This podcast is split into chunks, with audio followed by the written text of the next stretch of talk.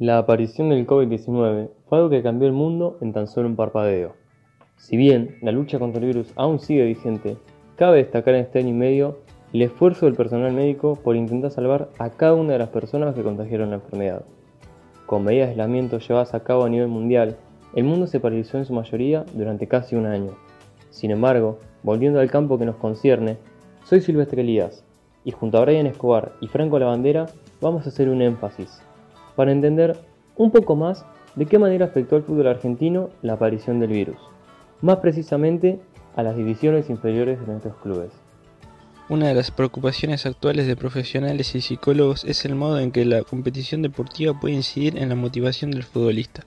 Se considera que muchas experiencias en la motivación del deportista pueden estar asociadas a un estado de ánimo que muchas veces influye en la práctica deportiva.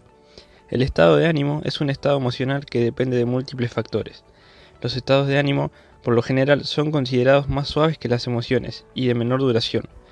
Todo deportista sabe que muy a menudo su rendimiento en una sesión de entrenamiento o incluso en la propia competición se encuentra condicionado por su estado de ánimo, de forma que estados de ánimo positivos se asocian a buenos resultados deportivos, siempre en la medida de las posibilidades de cada deportista y viceversa, estados de ánimos negativos se asocian a malos resultados deportivos. Los deportistas profesionales han proporcionado numerosas evidencias de que las competiciones se ganan mediante la consecución de un estado mental correcto o se pierden por consecuencia de las presiones de la competencia. Habitualmente es el jugador suplente el que sufre una situación peor frente al jugador titular y se vincula como por ejemplo mayor ansiedad, estado de ánimo negativo, menor rendimiento, descenso de la preparación deportiva, bienestar y cuidado fuera de la vida deportiva. Los puntos altos que pueden llegar a causar esta consecuencia en un deportista son el estrés, los conflictos con compañeros, con el entrenador o con los dirigentes, la pérdida de autoconfianza, disminución de autoestima, exceso de agresión, déficit atencional o motivacional y la sensación de frustración. Por eso es muy importante que cada club tenga un psicólogo a su disposición. ¿Y cuál es su importancia? La psicología del deporte aporta herramientas a los deportistas con autocrítica. Si el suplente quiere crecer, será en una actitud de motivación y no en un estado. No es beneficiosa la dicotomía, es decir, ganadores o perdedores, titulares o suplentes, ya que los límites se pueden borrar fácilmente. Los entrenadores deben incorporar herramientas psicológicas para ser más asertivos y comunicar mejor. Construir equipos competitivos es tener dos o más por puesto con posibilidades de ser titulares. El desafío profesional del psicólogo es ayudar a los suplentes para que un día sean titulares reinterpretando la situación, es decir, aprendiendo a manejar el estrés y construyendo, fortaleciendo y brindándole las herramientas psicológicas necesarias. Dicho todo esto, pasamos a la entrevista de Brandon Mancilla, jugador de Ferro. ¿Pasaste por algún bajón anímico a lo largo de tu carrera? Este, sí, sí, pasé, me tocó estar en altas y bajas, eh, estuve mal de ánimo, viste, varias veces durante la pandemia porque, bueno, se me estaban dando las cosas en el club, que ya estaba entrenando con primera, jugando titular con reserva y este, nada, se, con, por el tema de la pandemia se frenó todo, eh, se cortaron las cosas, se atrasaron varias cosas importantes que eran para mí y, nada, por el tema de la pandemia, bueno, eso, eso me perjudicó y no pude ir a entrenar, eh, en realidad no no tenías ganas, me sacaban las ganas de entrenar, de, de, ir a cada entrenamiento, de poder jugar y nada, me costó un poco volver, este, pero bueno, le dimos para adelante y, pudimos salir de, ese mal anímico que, que a uno siempre le da, ¿no? ¿Tenés algún método o sugerencia para tener una mentalidad positiva frente a las adversidades? No sé si sirve como método o alguna sugerencia, pero yo siempre de chico supe que, tendría que ser positivo en todo, ¿no? En todo sentido. Este, sabía que si algo no salía me tenía que esforzar al máximo para, para que salga, ¿no? Eh, si no era convocado un fin de, trabajaba duro para, estar convocado el próximo fin de. Eh, en todas las cosas siempre fui positivo. Eh, si no me salía algo, sabía que tenía que seguir. Y así, porque si uno no es positivo, no, yo creo que, que le va a jugar mal la cabeza, porque se bajonea por todo y bueno, y ahí empiezan los, bajones anímicos. Y bueno, siempre hay que ser positivo. ¿Sentiste algún tipo de bajón en tu nivel futbolístico debido a todo este contexto de la pandemia? Sí, sentí que alguna vez mi nivel futbolístico bajó eh, a causa de la inactividad.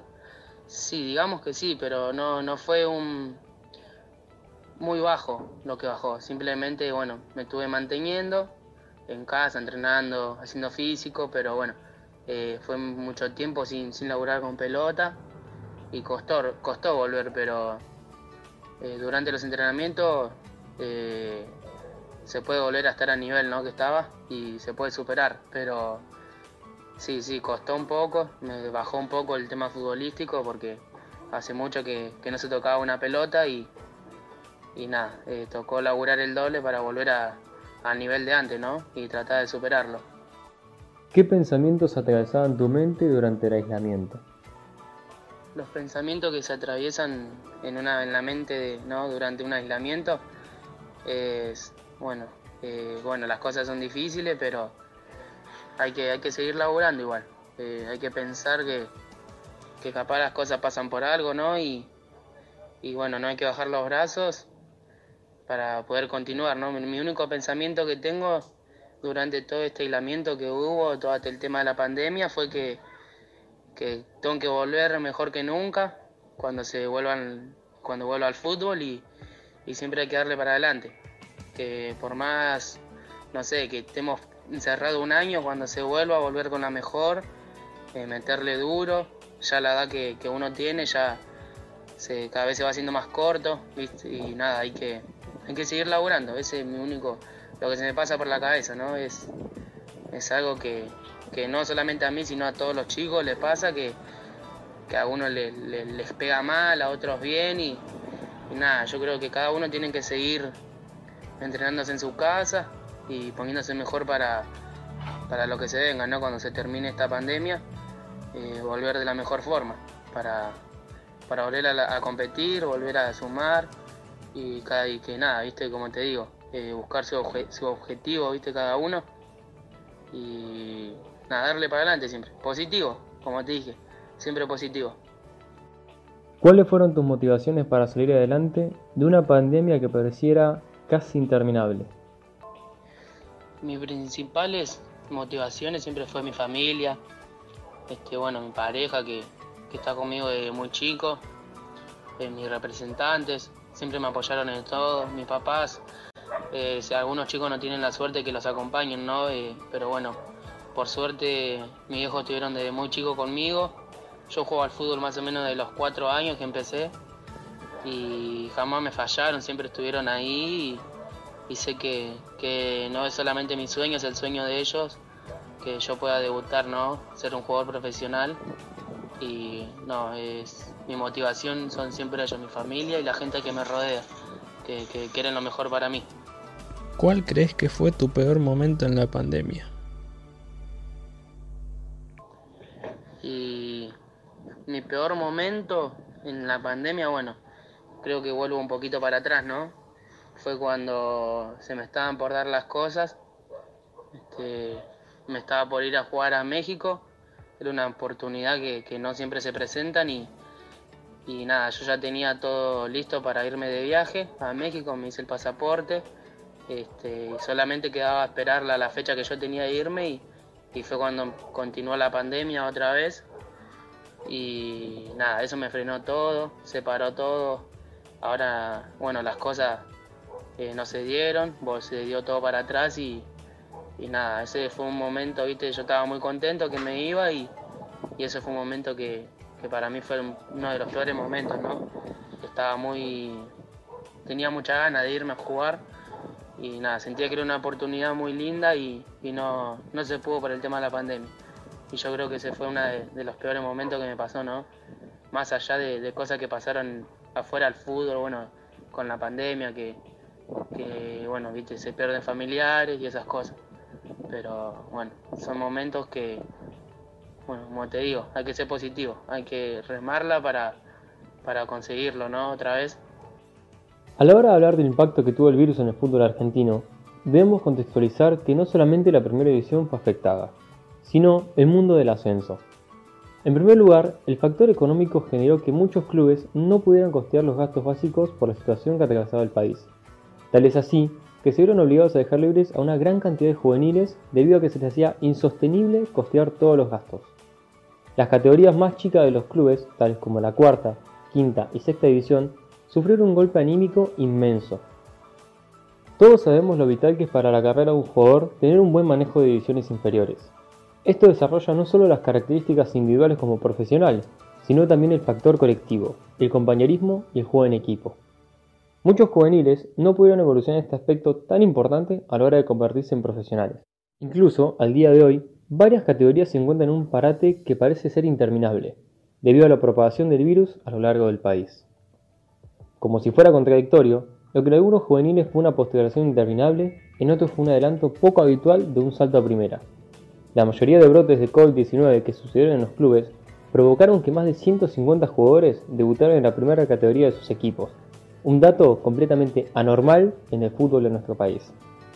Esto generó que en varias situaciones los juveniles tuvieran que hacerse cargo de partidos tan importantes, como por ejemplo disputar competencias a nivel internacional o de un día para el otro tener que prepararse para llevar a cabo un partido por el fútbol local. Para ampliar un poco más esta cuestión en primera persona, Vamos a charlar con Francisco Espinosa, jugador de las inferiores del Club Atlético River Plate, que nos contó un poco sus sensaciones vividas a nivel personal por el contexto de la pandemia. En los inicios de la pandemia, todos los jugadores debieron adaptarse a entrenar solos por su cuenta en sus casas. ¿Qué se sintió pasar del ambiente compartido en un plantel a solamente hacerlo por medio de una pantalla? La verdad fue bastante difícil porque más la cultura que tenemos nosotros, los argentinos, somos personas que cuando vemos a alguien que conocemos, la saludamos, los abrazamos, más que nada si es una familia, un familiar, un amigo eh, muy cercano, somos de mostrar afecto de esa manera. Y bueno, con el tema de la pandemia, con el tema de, distanciamiento social, usar barbijo, no poder ver a los familiares capaz más adultos, como mis abuelos, lo complicó un poco. Eh, todavía me sentía bien de que ellos estaban bien, de que se estaban cuidando. Eh, Obviamente que no era la manera que quería estar eh, viéndolos, pero bueno, se tuvieron que acomodar a la situación. ¿Sentiste que la pandemia podía ponerle fin a tu carrera en algún momento? Eh, no sentí que del todo le podía poner fin, pero sí hizo las cosas más difíciles. Muchos protocolos que antes no habían, se vio en las personas. Esto afectó mucho a las personas también, compañeros míos, de sus familiares que capaz fallecieron, eh, mismo los entrenadores, los profesores nuestros que también decidieron guardarse capaz y hacer todo por Zoom. Obviamente que lo atrasó un poco, pero, pero yo creo que, que de esta pandemia se salía adelante, eh, como se está haciendo ahora, hay muchos países que ya están vacunando, mismo Estados Unidos ya es líder vacunando, así que no, no lo veía como algo imposible, sino algo que obviamente iba a llevar tiempo, que, que no era que iba a ser solamente un año, que que iba a ser algo que iba a llevar un poco más de tiempo. ¿Qué sentiste el día que te avisaron que ibas a volver a entrenar? ¿Y cómo fue ese primer entrenamiento? No, bueno, no, nos dijeron que ya teníamos fecha para arrancar, la verdad que estaba muy contento. Primero se había dicho que se iba a arrancar una fecha, después la atrasaron dos semanas más, después dijeron otras dos semanas, pero bueno, cuando por fin pudimos entrenar, eh, estaba muy contento porque podía ver a mis compañeros de vuelta, a ver, no era lo mismo que antes porque barbijo, distanciamiento social, no podíamos estar muy cerca, más que pases y un poco de trote no hicimos, pero bueno, eh, ya el hecho de estar ahí afuera, estar con los técnicos, estar con los chicos, eh, es, es algo que te ayuda bastante moralmente y psicológicamente para seguir adelante, como diciendo que esto ya en un momento va a terminar. ¿Cómo maneja el club el tema de lo anímico y emocional en los jugadores? Para eso tenemos capitanes. Yo soy capitán de mi equipo y eh, nada, eh, tenemos que estar al tanto también de los chicos que se sienten bajoneados, si algo pasó con la familia, si te das cuenta que en el entrenamiento capaz están medio distantes, que no, no se juntan mucho con el equipo, que, que capaz contentan de una manera, de una mala manera. Pero yo creo que en nuestro caso, la verdad que los chicos se, se lo tomaron muy bien vi que chicos que entrenaron durante la pandemia en sus casas, más allá de, todo esto lo que estaba pasando, de tener familiares también que no los podían ver, la verdad que reaccionaron bien. Eh, y, bueno, cada tanto armamos eh, videollamadas, llamadas en el equipo. Ellos saben que pueden contar con nosotros para lo que sea. Eh, estamos un mensaje a distancia. Y la verdad que se lo tomaron muy bien los chicos. ¿El parate del fútbol te perjudicó de alguna manera en el físico de tu cuerpo o supiste mantener el ritmo? Sí, el parate mm, me resultó una lesión para mí. Eh, yo venía de jugar toda una temporada completa, donde jugué, gracias a Dios, todos los partidos, todos los minutos. Y después, cuando volvimos, nada, también estuvimos, estábamos entrenando y demás, pero no podíamos hacer fútbol y demás. Y esta, cuando arrancó la temporada en este año, después de un par de partidos empezaron a lesionar los chicos, yo me lesioné porque es obvio, de, pasar a, no hacer nada, a jugar dos partidos por semana, el cuerpo lo siente, aunque vos capaz mentalmente estás preparado y, estás bien, que tu cuerpo capaz que necesita un poco de tiempo para adaptarse. Y ha pasado con profesionales en todo, en todas las disciplinas, no solamente la mía. Pero, pero bueno, como te dije, estos son cosas que uno aprende. A ver, una pandemia jamás está en los planes, pero lo bueno es que ya uno sabe cómo cuidarse ante un parate eh, así. ¿Siente alguno para la situación que ha vivido el deportista profesional de todo el mundo como consecuencia de la pandemia de coronavirus. La inmensa mayoría de deportistas han tenido que enfrentarse ante todo a la incertidumbre, una interrupción de los entrenamientos, las competencias, la vida cotidiana del jugador que lleva a mejorar su situación física y mentalmente en los clubes. Las asociaciones y organismos médicos deportivos han advertido de que las interrupciones indeseadas e indefinidas de las actividades profesionales de los atletas y su aislamiento podrían acarrear, entre otras consecuencias, miedo a quedarse atrás en la preparación física, pérdida de los apoyos familiares y sociales por los confinamientos, preocupaciones por los posibles contagios de COVID-19 de familiares y amigos, miedo a la enfermedad, tendencia a no saber qué hacer en su futuro como deportista, si dejar o seguir en su carrera. Esto lleva a que el jugador genere muchas dudas mentales y afecte al rendimiento en el día a día en el club. Además de eso, individualmente al jugador lo puede llevar a tener problemas anímicos y cuadros de ansiedad, sobre todo si el jugador ya de por sí sufría con patologías previas como el insomnio, trastorno compulsivos e incluso depresión. Muchos de los jugadores hoy en día sufren de este tipo de problemas, ya que dentro de los clubes muchas veces o mentalmente los jugadores no se sienten bien, se sienten solos y no están preparados mentalmente para estar todo el tiempo aislado y solo. Fuera de una pandemia, estas cosas pueden llegar a sucederle a un jugador, puede llegar a que un jugador llegue a sentir depresión, pero otras veces también fuera de lo que es el lugar de la pandemia, los médicos mayormente llegan a tratar y ayudar a los jugadores. ¿A qué voy con esto? A que muchas veces los cambios que puede llegar a tener el jugador anímicamente ya son previsibles para algunos que otros médicos con los estudios que les van realizando, los seguimientos que, tienen con ellos constantemente. Todos estos problemas que fuimos nombrando eh, se asemejan a todos los problemas que puede llegar a tener un jugador en cuanto a lesiones, puede llegar a producirle las ganas de retirarse, hasta la jubilación deportiva y alejarse de todo tipo de deporte, lo cual muchas veces llega a favorecer al jugador como también otras no.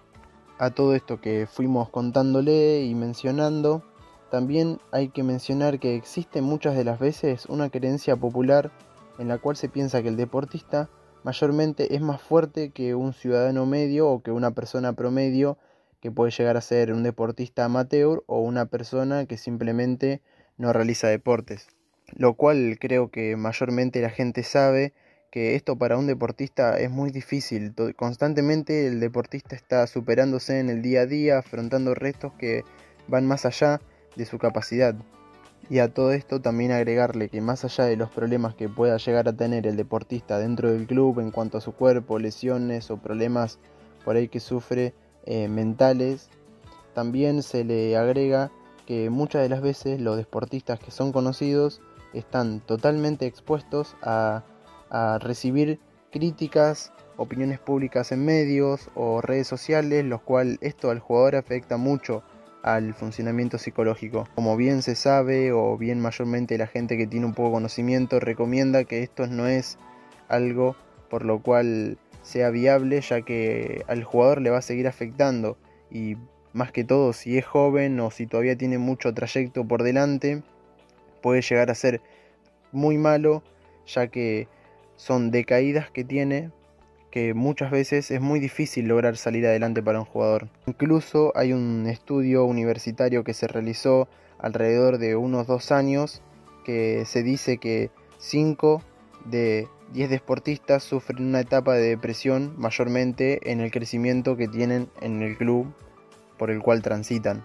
Es muy fácil notar que todos estos problemas cuando se dan mayormente llegan al punto en el cual el jugador decide poner fin a su carrera. ¿Cómo se logra por ahí que, no suceda esto, que, que esto no llegue a un punto límite en el cual el jugador pueda llegar a tomar decisiones que no lleguen a ser las mejores? Logra mayormente creando un ambiente bastante ideal en las inferiores del jugador por donde haya transitado y que constantemente haya un psicólogo deportivo incentivándolo, preguntándole en el día a día qué es lo que le va pasando, cómo se siente, si siente algún cansancio, algún malestar, si puede llegar a ser algo emocional. Eh, esto mayormente se empezó a utilizar mucho en los jugadores de inferiores para que cuando lleguen a primera eh, tengan el máximo rendimiento y la confianza total del entrenador y del club. Esto lleva a que el jugador llegue a un punto máximo de rendimiento y haga una temporada increíble. Como, como bien digo, es bastante difícil em, hacer que un jugador todo el año eh, esté en un rendimiento totalmente increíble. Entonces esto se busca llevándolo de la mejor manera, cuidándolo con las comidas, cuidándolo con eh, el rendimiento mental que tiene el jugador diariamente tras los partidos. Esto genera que obviamente que el jugador tenga un cansancio mental por el cual muchas veces esté agotado. Lo que hacen mayormente los entrenadores es darle un partido de descanso o algún día de descanso para que el jugador vuelva con las pilas recargadas, como se podría llegar a decir. Es bastante bueno saber toda esta información, ya que para la gente que pueda escuchar o ver cómo funciona el mundo de un deportista, cambia totalmente la mentalidad y la forma de decir las cosas a la hora de hablar de un jugador. Porque culturalmente estamos muy agarrados a las críticas que muchas veces no son constructivas para hacia el jugador o para hacia el club. Entonces está bueno mostrar cómo son las cosas para que la gente logre entender y comprender que la mente de un jugador va más allá de la de una persona que no realiza ningún tipo de deporte.